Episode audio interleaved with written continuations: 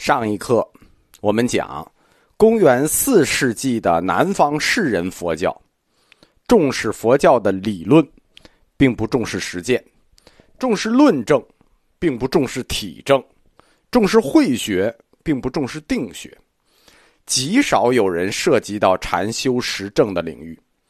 知顿知道林是少有的有过禅修体验的高僧。南方佛教的这个风气。在五百年后的禅宗身上，仍然是非常的明显。从整体上说，知顿的世界观无疑是彻底精神性的。他始终追求一种智慧，胜于追求一种虔诚的教条。当然，作为一代宗师，他也并不是完全缺乏后面一面。按照宗教四框架的理论来分。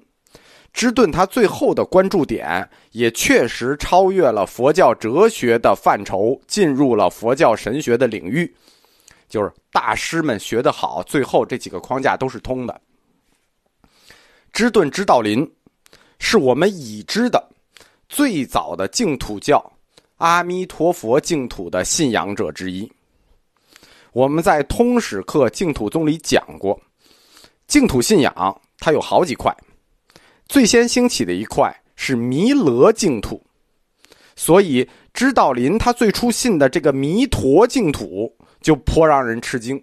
他信的是西方极乐世界，不是那个兜率天宫。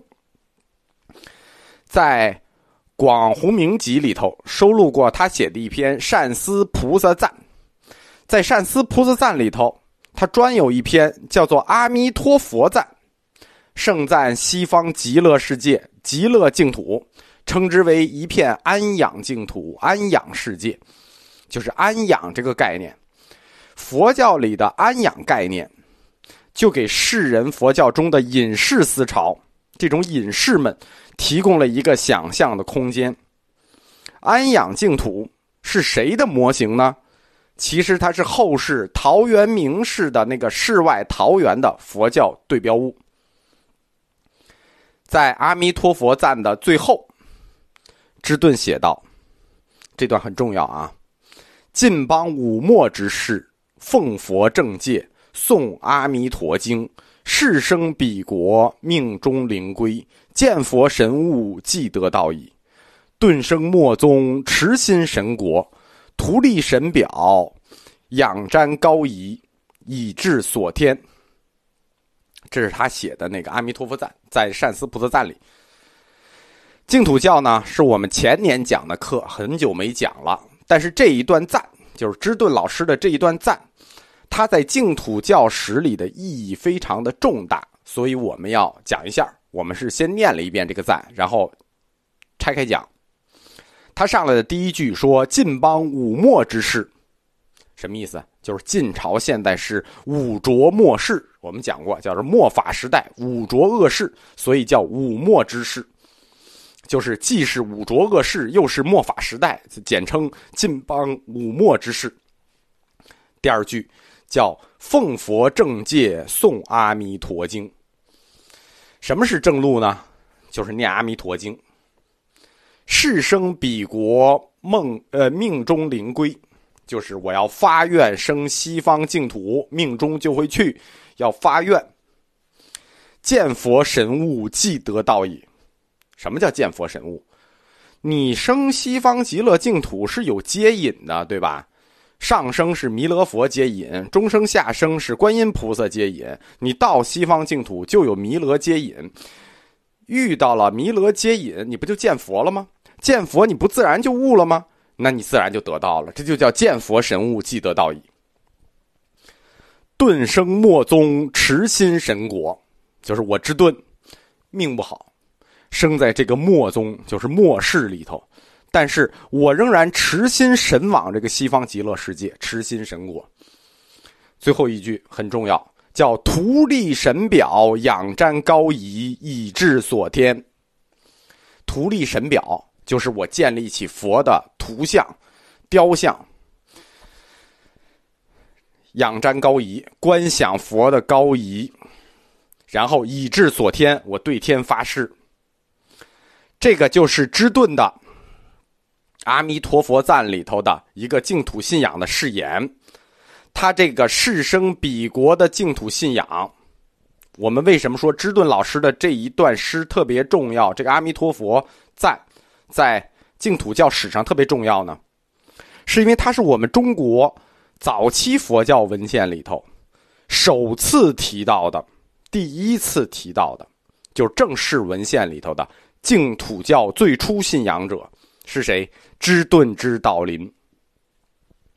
因为按一般的净土教史的说法呀，最早的净土教信众是在公元二百年左右，有一个俗家的学者，佛教学者叫魏士度，有一个魏士度的传说，一直说他是最早的学者。我们讲净土史，一般讲魏士度是最早的信仰者，庐山慧远是净土教的开山祖，实际都不是。魏士度的传说，它出现的时间其实很晚。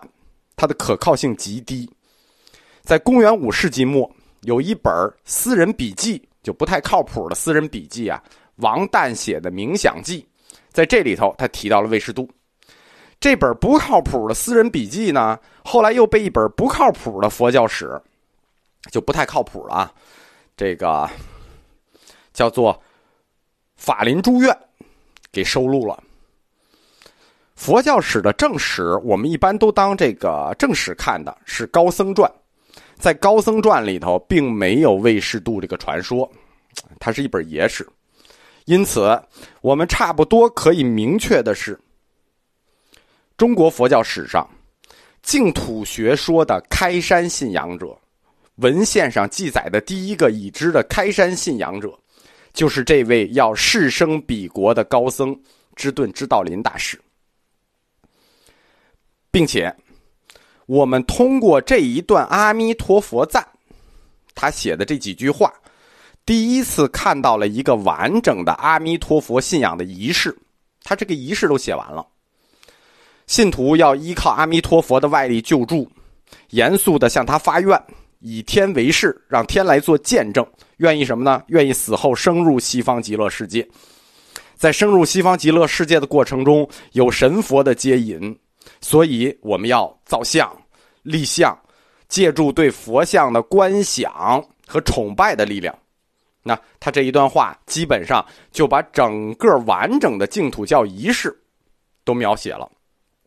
因此，这一段小短文意义非常重大，意义非常重大。在芝顿以天为誓的不久之后，襄阳的长安道安僧团。就是道安大师，就聚集了十几个亲近弟子，在弥勒菩萨向前发愿，要往生兜率天宫。对？不要读兜率，不好听。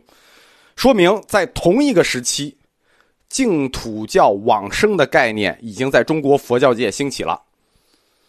大约一个甲子以后，大概五六十年后，庐山慧远大师聚僧俗弟子一百二十三人。在阿弥陀佛像前采用了一个一模一样的仪式，史称庐山莲社事件。庐山莲社这件事情标志着中国净土教的开始，就是我们学术上认为这就是中国净土教开始。实际上呢，我们正好讲到智顿大师，我们要借机的说一下，挺一下智顿老师，对吧？老认为是慧远孤名先发，不是那么回事他之前有他师傅。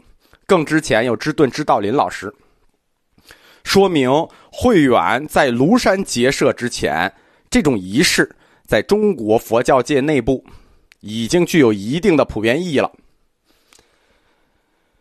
知顿知道林大师讲完了，从我们对他信仰净土信仰的这个关注和研究，自然而然的。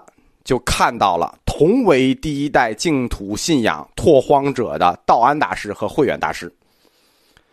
时间也轮到要讲他们了。在讲完竺道浅、于法开、知道林他们所代表的南方佛教的东部中心之后，南方佛教的西部中心就要登场了。